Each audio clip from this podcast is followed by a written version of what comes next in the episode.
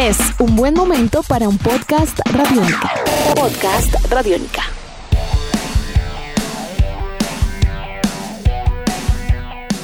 Bienvenidos a esta nueva edición de Podcast Rock and Roll Radio, producto de Radiónica, desarrollado por el señor Andrés Durán, arroba Andrés Durán Rock, y quien les habla Héctor Mora, arroba Mora Rock and Roll, bajo la producción de Juan Jaramillo, Alexis Ledesma y la captura sonora de David Candelario. Con numerosos reconocimientos internacionales y un nombre fundamentado en la composición, el cantar y escribir canciones por más de cinco décadas de trayectoria, Neil Young ha publicado 56 álbums como solista o junto a la banda Crazy Horse, sin contar su también destacado aporte al mundo del rock con otros capítulos como Buffalo Springsteen o Crosby, Steel, Nash Young. El canadiense, también conocido como el padrino del grunge, cuenta con más de 80 millones de copias vendidas en el mundo y recientemente presentó un nuevo trabajo de nombre Homegrown, onceava publicación durante los últimos años. Así que el día de hoy en podcast Rock and Roll Radio, mejor quemado que apagado, una mirada a la productiva última década de Neil Young. Eso y mucho más para los próximos minutos. Andrés, muy buenas tardes. Toda una institución que nos acompaña el día de hoy y que como algunos otros grandes del rock que hemos reseñado anteriormente, no paran de publicar música. Tiene usted toda la razón, Héctor. Un gran saludo a todos los que hacen posible que este podcast esté en disponibilidad para todos ustedes. Un gran saludo para todos nuestros queridos oyentes. Sí, es verdad, Héctor, Neil Young puede ser de los 10 artistas más importantes en la historia del rock fácilmente, pero a su vez puede ser uno de los más ocultos. No sé si es porque es canadiense y no fue norteamericano o inglés, no sé si por su digamos, eh, figura folk. Hay algo que de repente en los primeros años tuvo él que trabajar con AINCO para que hoy, como usted lo dice, después de cinco décadas y con más de 50 trabajos musicales, podemos decir sin lugar a dudas, como vuelvo y lo repito, está en el top 10 de los más importantes en la historia del rock. Y por eso se hace acreedora que hagamos un podcast de lo que ha hecho, digamos, del 2010 para acá, para que nuestros queridos oyentes se den cuenta que estamos obviando de 1968 al 2009. Entonces eh, vamos a tomar tan solo, eh, digamos, un acercamiento de lo más reciente para confirmar de que este señor no para. Como bien lo dice en una revista que publicó la revista Mojo de Neil Young, en la última página que yo le envié a Héctor por vía fotográfica en Instagram. It's better to burn out than to fade away. Así finaliza una colección de la revista Mojo que hace un especial de Neil Young de los archivos de 1945 a 1978, un primer volumen y un segundo volumen que se está lanzando por estos días, que son los archivos 1979-2020 como usted bien se da cuenta, Héctor y queridos oyentes, más importante no puede ser este señor para que una revista como la Mojo, que es inglesa, pues se dé cuenta de estos grandes archivos, como usted bien lo decía, pioneros del country, de la psicodelia, hoy en día favorito de los hipsters, lo que fue Buffalo Springfield, lo que fue Corby Steele, Young en discos como Deja Vu, lo que fue pasar de ser un hippie a una mega estrella, lo que fue el After the Gold Rush, el Harvest, todo esto que no, ni siquiera vamos a tocar. De pronto aquí lo único que podemos tomar de todo este gran listado sería Crazy Horse. Sí, señor, que sería tal vez como el link, el nexo con ese pasado tan productivo igual durante la carrera de Neil Young. No piensen que de pronto porque vamos a, mencionar, te darán cuenta, no son de pronto pocas las grabaciones que encontraremos incluso en materia de lo que son canciones frescas, canciones nuevas, porque hay algunos que son discos que son al vivo, otros que son rescatando archivo, pero también hay un grueso de material nuevo que durante años ha estado presente y como usted bien dice, vamos a odiar todo ese otro legado que es gigantesco, es tal vez igual de proporcionalmente hablando igual en cuanto a intensidad. Fácilmente uno puede encontrar más de 10 discos en una década tranquilamente del señor Neil Young y pues bueno, con un reconocimiento importantísimo, yo diría que agregando un poco a lo que usted nos ha presentado como panorama en el sonido y en su composición, el letrista que hay en él y el activista político para una clase norteamericana media y digamos trabajadora, que ha estado pendiente, que ha estado atenta de lo que vienen a ser algunos ideales, si bien él es canadiense, digamos, tiene muy presente en su música el ideal de llegar a una tierra de oportunidades, bien sea Estados Unidos o Canadá. Y en ese orden de ideas como que cala mucho dentro de la tradición y lo que viene a ser música de folk y tradicional y country en ambos lados de la frontera y curiosamente pues ha sido muy bien recibido. Él incluso, él mantiene su residencia canadiense y hasta el año pasado, Andrés, obtuvo ciudadanía norteamericana, yo creo que impulsado para votar un poco en las más recientes elecciones norteamericanas, porque como decía, no podemos hablar de él y su música y su nivel de composición y letrista sin ese tinte político y social que siempre ha tenido y había anticipado este hecho. Él había venido solicitando la ciudadanía americana hace más de 15, 20 años y siempre había una excusa. Eh, pues bueno, ya no hubo más excusas, ya recibió su tarjeta verde, su residencia. Y pues eh, Héctor, lo invito a que examinemos qué sucede con este señor que para los que no lo saben, cuenta en la actualidad con 74 años de edad. Así que para nosotros es importante hacer este podcast y comenzar a revisar, como lo dijimos, su primer álbum de la segunda década de los 2000 que se llama Lenois. Pero antes haciendo un gran resumen rápido, Héctor, de lo que fue la primera década de los 2000, ¿no? con el Silver and Gold 2000, el Are You Passionate al lado de Booker T and the MGs en el 2002, el famoso Green Dale, que es prácticamente una ópera rock con la Crazy Horse en el 2003, el Parade Wind del 2005, Living with War 2006, Living with War in the Beginning 2006, Chrome Dreams 2 2007 y el Fork in the Road 2009.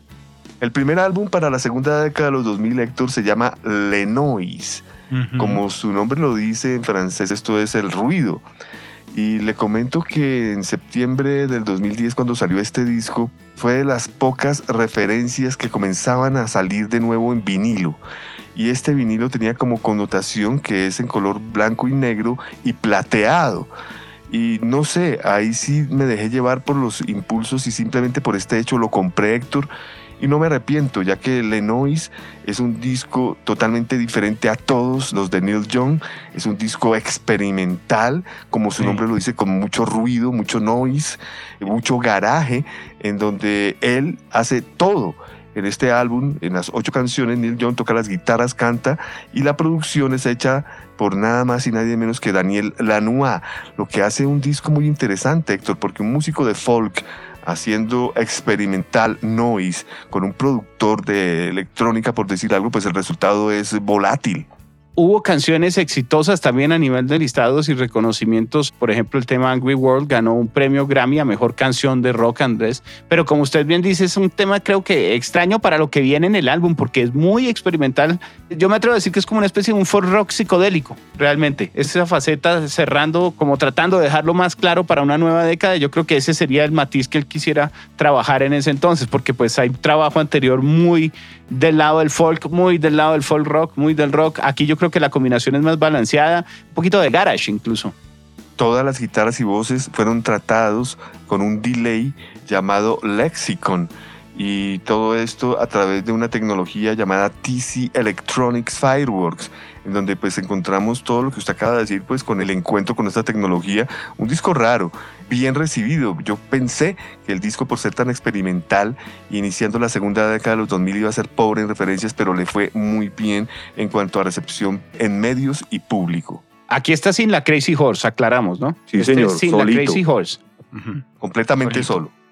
Bien. señor avanzamos en el tiempo porque tenemos mucho para presentar entonces. Señor, vamos con Americana, que salió en junio 5 del 2012. Es un disco con la Crazy Horse, un disco extenso, diría yo, ¿no? Porque estamos hablando de cerca de 56 minutos, en donde encontramos 11 canciones con bastante, eh, digamos, tradicional y también alguna novedad. Exactamente. De pronto agregaría que si bien el disco anterior que comentábamos salió en el 2010, pues vamos a encontrar aquí solo han pasado dos años. Aquí aparece con la Crazy Horse, pero la ausencia con la Crazy Horse venía de más tiempo atrás, de casi una década. Entonces este regreso y el tour como tal tuvo mucha expectativa porque pues sí habían pasado ya varios trabajos en donde se habían visto por caminos distintos pues el sonido de lo que trataba de plantear el señor Neil Young ahora sin ese nombre, aunque sí difiere, no es tampoco del todo, ¿no? Hay que tenerlo presente. Este, este, es un poquito más americana, como lo dice su nombre, me atrevo a, claro, comentar. Más, más acústico, más folk. Aquí encontramos al lado de Neil Young a Billy Tablot en el bajo y voces, Ralph Molina en la batería y voces, Frank Poncho San Pedro en la guitarra y voces, o sea, de Crazy Horse. Y encontramos un invitado especial, Steven Steele de Crosby, Steele Nash Young, en una canción que se llama This Land Is Your Land. Perfecto avanzamos en el tiempo, porque la fórmula con la Crazy Horse, de todas maneras, ese regreso se sintió bien, viene como un buen momento y deciden repetir para el Psychedelic Peel, álbum número 32, año 2012 totalmente distinto, Héctor. Nada que ver al anterior. Increíble que siendo la Crazy Horse y siendo un disco detrás del otro no tiene nada que ver. Este disco es el mero rock and roll. Encontramos canciones largas, pirotecnia, pesadez. Encontramos que es un formato vinilo triple costosísimo. De hecho, lo debía haber comprado en su momento, que era asequible hoy en día este vinilo, sobrepasa los 70, eh, 80 dólares, ya que pues estamos hablando de 87 minutos de música. Es uno de mis favoritos, le cuento Héctor, de lo que ha sido esta segunda década de Neil Young, en donde él está al lado de Billy Tablos, Rap Molina y Frank Poncho San Pedro, bajo la propia producción de Neil Young y John Harlon. Disco recomendado de este Rock and Roll Radio Podcast, el Psychedelic Pill o la píldora psicodélica 2012. Apenas llevamos dos años y las producciones continúan, Andrés. No para este señor. Señor, después el disco es Letter Home. Eh, esto salió en abril 19 del 2014 y esto tiene dos connotaciones. En primer lugar, es un disco grabado por Jack White y la Thurman Records, o sea, el sello de Jack White. El disco es grabado en una de estas pequeñas cabinas en donde usted puede acercarse, grabar una canción ya sea cantada o tocada con un instrumento acústico y sale un pequeño vinilo después de la sesión. Y así fue como se hizo. Digamos que es un disco experimental en su máxima expresión, pero grabado a través de estas pequeñas máquinas que son de entretenimiento, por decir algo, nada profesionales. Andrés, yo creo que al respecto, pues viene uno a encontrar que el desarrollo musical de este señor para allá, lo que viene a ser un álbum número 33 como este, A Letter Home, viene a ser cada vez más potente. Yo creo que sin lugar a dudas hace cosas especiales. Aquí el guiño con la Thurman Records y con el señor Jack White, yo creo que sería algo muy importante. No en vano, Jack White desde hace una década comenzó también a impulsar muchísimo este tipo de grabaciones, de espíritus, e incluso de formatos alrededor de la música que regresaran un poco a esas raíces, ¿no? Entonces apoyar muchos vinilos, apoyar este tipo de grabaciones más extrañas en dinámicas también antiguas, tratar de mantener contacto con sonidos análogos, todo este tipo de cosas yo creo que son muy importantes y este tema, por ejemplo, este álbum aparece como una rareza además para Record Store Day, como una iniciativa también para tratar de revivir lo que viene a ser estas tiendas de vinilos que justamente, o de venta de música que justamente mencionamos también en un podcast anterior. Entonces yo creo que se va ligando mucho con el espíritu de una figura que tiene todo el respeto del pasado, pero también un ímpetu muy fuerte porque a lo largo de todos estos álbumes y de esta nueva década seguía, digamos, contando con un respaldo importante en nuevas generaciones y eso hay que destacar destacarlo, bien por el lado político, por el lado letrista también. Este disco, A Letter Home, trae algunos covers clásicos, ¿no? De Bruce Springsteen, de Bob Dylan, de Willie Nelson y algunos otros. Aquí encontramos a Neil Young, voces, guitarra, armónica y piano, y Jack White en el piano y algunos coros. Luego de este experimento, digamos, viene un disco muy extraño, Héctor, que se llama Story Tone, que es el álbum número 34 que sale en noviembre 4 del 2004. Es un disco que podemos decir que es sinfónico por un lado y por otro lado de big bands, de swing, de estos sonidos eh, de antaño. Sí, aquí pues se sigue la vinculación con el señor Jack White, ¿no? Siguen rescatando un poco ese espíritu, siguen trabajando un poco alrededor de ese sonido Yo creo que sin lugar a dudas un poco de ese, como de ese Big Band Blues primario, tal vez que podríamos encontrar en algunos matices musicales son los que forman parte de un disco que cuando lo vi, la carátula en realidad le da una sensación de blues contemporáneo. Se invita como un poquito a blues. Yo le sentía un aire también como medio Bob Dylan, como una cosa un poco de carretera por este lado, Andrés. Creo que es un disco interesante además para el momento porque sí muestra una faceta diferente a la que veníamos con el álbum anterior, que era más intenso, y con el otro álbum. O sea, vemos tres facetas distintas en un lapso menor de cuatro años, de tres años. Yo creo que tratando justamente de mostrar la diversidad del catálogo que tenía este señor. Aquí, por ejemplo, este álbum en realidad yo lo siento un poquito más country rock blues, tal vez. Siento que hay mucho country eléctrico. Pues Héctor, hay dos caminos que tomar. Este disco trae la connotación de que tiene 41 minutos de duración, pero se subdivide en dos discos. El primer disco que viene con las versiones orquestales y de big band, o el segundo disco que está solo Neil Young, que lo hace ser totalmente folk. Un complemento importante. Sí, otro experimento, digamos, este Storytone de noviembre 4 del 2014. Luego llega uno de mis favoritos, Héctor, el Monsanto Years. Yo creo que ah, el título lo dice todo, ¿no? Junio 29 del 2015, hace cinco añitos tan solo se lanzó este vinilo que salió inicialmente en vinilo bajo la producción de Neil Young y el señor John Handlon que pues logró con Neil Young ensamblar más de 50 minutos de música. Son nueve canciones donde encontramos a Neil Young con Anthony Logerto en la batería y diseños, Cory McCormick en el bajo, Tato Melgar en la percusión, Lucas Nelson guitarra y Michael Nelson en la guitarra eléctrica. Un disco que, como ustedes se dan cuenta, tiene renovación en cuanto a equipo de trabajo, productor, ponencia política. Gran álbum, Héctor. Aunque aquí baja un poquito el volumen también eléctrico, ¿no? Aquí se acerca un poco creo que ese contestatario en materia más de su guitarra folk, de un espíritu muy claro, porque tal vez el mensaje y el trasfondo a nivel de letras es tan fuerte lo que trata de presentar a nivel conceptual que como que trata de explotarlo. Él puede hacer, yo siento que una de las fortalezas de Neil Young es que puede sugar además rockerísimo con una canción de cuatro acordes en guitarra acústica fácilmente si quiere, a punta del riff y de su intención vocal, de la denuncia en la letra y pues bueno, unas que otras frases que acomoda fácilmente para tratar de meterle como ese blues rock envenenado a veces, eh, hacen que sea un tipo me atrevo a decir, es compleja su música y agresiva si no tenga toda una banda tronando detrás. Y este es un gran ejemplo de lo que puede ser como ese grado de folk un poquito más arriba, más fuerte. Aquí él critica fuertemente a las corporaciones que tratan de homogenizar la cultura. En este caso, Andrés, pues prácticamente los productos que vienen de la tierra, con lo que viene a ser el manejo de semillas transgénicas y, digamos, los monopolios en el nivel de agricultura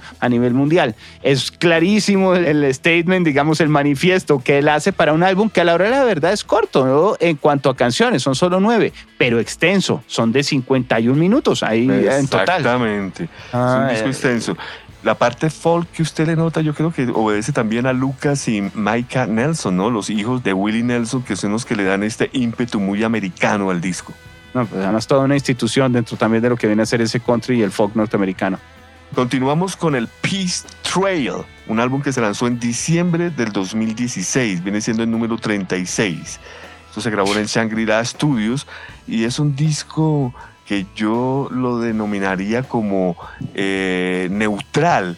Es un disco tranquilo, 10 canciones, todo esto bajo la producción de Neil Young y nuevamente con John Hampton. Es un disco que no tiene pretensiones, digamos. Es un álbum que es discreto. Sí, discreto. Me atrevo a sencillamente concordar con usted. Ese es, me parece un álbum discreto. De hecho, en reseñas y demás, no es que han dicho que sea malo, pero no se destacó como podrían ser otros trabajos anteriores que encontramos en este tiempo. Es un disco de 10 canciones, 38 minutos. Sí, no lo destaco tampoco como algo mucho más allá de un peace trail, tal vez buscando una paz con la música misma y con sus seguidores. Aquí Neil Young solo, contratando a músicos de sesión como Jim Klettner en la batería, Paul Boschner en el bajo. El disco fue grabado en cuatro días. Yo creo que eso todo da como resultante todos los indicativos que hemos dado. Luego viene el famoso Hitchhiker. Este álbum se lanzó el 8 de septiembre del 2017, 33 minutos bajo la producción de Neil Young y David Briggs. Ese vendría siendo, si no estoy mal, Héctor, el álbum número 39. Creo que sí, porque ya estamos sumando todos los conciertos y todo. Debemos ir por el 39 aproximadamente. 37, Este disco- 37. 37. Sí, ok, estaba. Imagínese, 37 dentro de lo que viene a ser esta saga. Este es importante, pero en este vamos a encontrar que él rescata archivos. Aquí sí comienza un poco lo que viene a ser el formato que han encontrado para rescatar, sobre todo en este tipo de músicos que tienen un montón de material que no es que esté guardado de pronto porque quedó a veces mal grabado, a veces las grabaciones son muy buenas o que las canciones no estuvieran completas. Muchas veces sencillamente es tanto lo que producen y bueno que sencillamente no alcanza a publicarse todo, Andrés. No es que sea de pronto rarezas y canciones que casi lo logran. Aquí hay material muy sólido y viene dentro de esa línea de rescatar de sus archivos todo un eh, repertorio importante. Bueno, llegamos a diciembre primero del 2017 con el álbum The Visitor. Este disco también tuve el placer de comprarlo en vinilo porque es muy económico, Héctor. Es de los vinilos dobles más baratos que he comprado en la historia, como 17 dólares. Es el álbum número 38 y aquí encontramos a Neil Young con su segundo álbum con el famoso ensamble que él le denomina Promise of the Real. Río.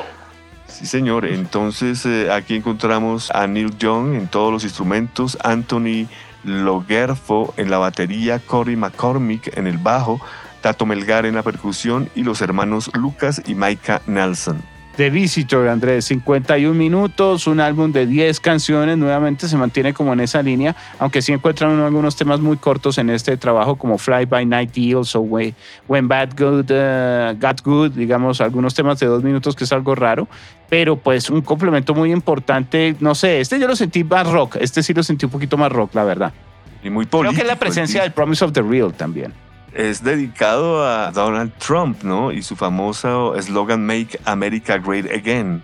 Sí, señor. Obviamente dedicado a estar en contra, no de Claro, en a- contra. Entonces, la primera canción se llama Already Great, como ya es bueno Estados Unidos, no hay que hacerlo grandioso de nuevo.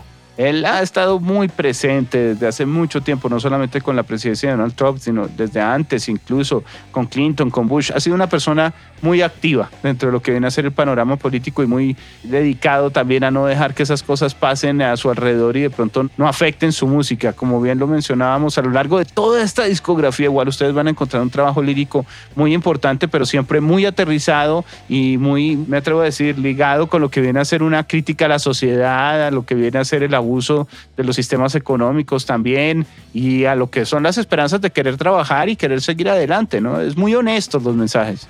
Sí, señor, llegamos a octubre 25 del 2019 con el álbum Colorado, de nuevo con la Crazy Horse. Un disco que tuvo muy buena recepción, son 50 minutos, 10 canciones, de nuevo producido por John Harlon. Se nota que eh, tuvo una muy buena conexión Neil Young Sí. con este productor y pues este disco que pues ante todo fue dedicado a Elliot Roberts, el manager de Neil Young desde 1967 que falleció a los 76 años de edad en junio del 2019. Aquí vuelve con la Crazy Horse después de siete años. Como bien analizábamos ahorita, pues había estado desarrollando eh, un trabajo también importante con eh, Promise of the Real. Y en ese orden de ideas uno siente el regreso de ese sonido también rockero. Este también me pareció como de guitarras un poco arriba, bien, interesante, un trabajo que vale la pena destacar para lo que ven a ser pues una etapa que seguía demostrando que el grupo y que él pues como tal tiene todavía mucho a nivel de material original. Y llegamos al último trabajo en estudio que se llama Homegrown, que iba a salir para el famoso Record Store Day, pero por la pandemia fue pospuesto y vio la luz hasta el 19 de junio del 2020. Homegrown, un álbum que procede de 1974-75. Para ser más exactos, este disco está entre el On the Beach y el Suma. Y el álbum no había salido ya que hubo una relación bastante tormentosa de Neil Young con la actriz Carrie Sotgris y se fue retrasando y retrasando el lanzamiento y quedó en los anaqueles del olvido. Bueno, pues lo rescata Neil Young y sale finalmente para mediados de este 2020. Un buen disco, Héctor. Un disco muy especial que usted ya tuvo la gentileza de compartir con todos nosotros en los diferentes espacios de Radiónica. Un trabajo que viene a complementar lo que es el rescate de archivos que les mencionaba. Pasó también en el 2017 con el Heat Checker, que eran grabaciones del eh, 1976. Está solo un poquito antes, como usted nos dice, 74 al 75. Y como dato curioso, viene a ser como el octavo álbum dentro de toda la discografía de este señor, que repito, son más de cinco decenas de álbumes si le sumamos los vivos y los trabajos con la otras agrupaciones son todavía muchos más, pero se vendría a ser el octavo a manera de recopilar material que haya quedado a nivel de archivos anteriormente. O sea que si nos damos cuenta, pues es una pequeña parte, si el caso será una octava parte, una séptima parte de todo lo que es el legado de este señor, que sin lugar a dudas viene a ser uno de los letristas y compositores más importantes de Canadá y de América del Norte en las últimas décadas y en la historia del rock, Andrés. Como usted lo decía, está dentro de los más importantes, y no dentro del podio de los 10 del norte de este continente. Neil Young en la actualidad no hace giras masivas, él hace conciertos muy puntuales en festivales, en eh, digamos certámenes o movimientos antirracistas, tiene que ver mucho con la política y digamos que Neil Young promete ya un nuevo álbum para el 2021-22 y bueno, hay que hacer fuerza para poder verlo, Héctor. Yo no he tenido el placer y es uno de los artistas que más quisiera ver en vivo. Oh, debe ser toda una experiencia clara, Andrés, alrededor de los estilos que hemos mencionado y mucho más, como lo que aparece en este Homegrown, que yo creo que así sea una grabación que corresponde a 74, 75, a todos estos archivos, creo que sí presenta esas dos facetas claras, por lo menos extremas, que nos dan una idea de todo lo que podemos encontrar en el catálogo del señor Neil Young entre una y otra, o sea, de un folk y un sonido acústico más calmado hasta ese rock psicodélico, a veces como de jam, que de manera especial pues lo hace ser uno de los grandes de rock y uno de los padrinos del grunge, ¿no? Por el tono también, el tono de guitarra y su rasgado, es de lo que ayudó a que tuviera un poco esa aproximación sonora con un género que sin lugar a dudas pues tuvo un guiño importante a nivel generacional con él en los años 90, pero pues nos queríamos dedicar hoy solo a los últimos 10 años. Muchos músicos han expresado su admiración hacia Neil Young y su influencia, desde Tom Petty, Bruce Springsteen, David Bowie, The Who, los mismos Chili Peppers, el mismo Trent Reznor, diferentes estilos, diferentes atmósferas. Tom York de Radiohead ha demostrado su admiración, el líder de los Foo Fighters, la agrupación Metallica, Pearl Jam, que sirvió como banda base para algunos de sus discos. Todos ellos, Smashing Pumpkins, Paul McCartney, el profundo amigo de Neil Young, todo, digamos, la plana mayor, los Rolling Stones, Jimmy Page, Robert Plant, todos han tenido que ver algo con Neil Young y no es para menos, es eh, uno de los grandes exponentes en la historia del rock and roll había quedado y sale con un poco más de tiempo, pero creo que sencillamente nos dejamos llevar por la música y todos los álbumes del señor Neil Young. Llegamos al momento de despedir este podcast, Andrés, no sin antes pues agradecer toda la colaboración, el trabajo también de nuestro equipo, la producción técnica de Juan Jaramillo, de Alexis Ledesma, la captura sonora de David Candelario y sobre todo a los oyentes y a usted, Andrés, por permitirme acompañarle en este podcast especial para recordar y destacar el trabajo de una gran figura dentro del rock que sigue vigente. Sí, señor, y pues para finalizar, revisen estos 10 discos, no les ponemos la tarea de los cincuenta y tantos, sino revisen estos discos de la segunda década de los años 2000, sobre todo las nuevas generaciones, para pues que no se sientan que es un artista de vieja data y que ya se quemó. No, él prefiere estar quemado que apagado. Tal cual. Dos discos de los que a usted más le gustaron de esta década para finalizar. Buena pregunta. A mí me encanta el Psychedelic Pill con Crazy Horse y diría que un empate entre el Visitor y el Homegrown. Ok, yo me iría con el Monsanto Years por un lado, me parece muy especial. Y el otro es comparto con usted el Psychedelic Pill. Estoy de acuerdo. Y ahí sí tengo una faceta con Crazy Horse y una faceta con Promise of the Real. Me gusta, queda bien. Pero si a ustedes les gusta el experimental, está el Lenoy. Si a ustedes les gusta la onda de Jack White, tienen otros dos discos. Si les gusta lo acústico, tienen otro disco. Aquí hay de todo de todo. Andrés, una feliz tarde y un feliz rock and roll podcast. Muchas gracias, Héctor. Un gran placer haber estado con usted en este Neil Jones Rock and Roll Radio Podcast. Nuestros podcasts están en radionica.rocks, en iTunes, en RTVC Play y en nuestra app Radionica para Android y iPhone. Podcast Radionica.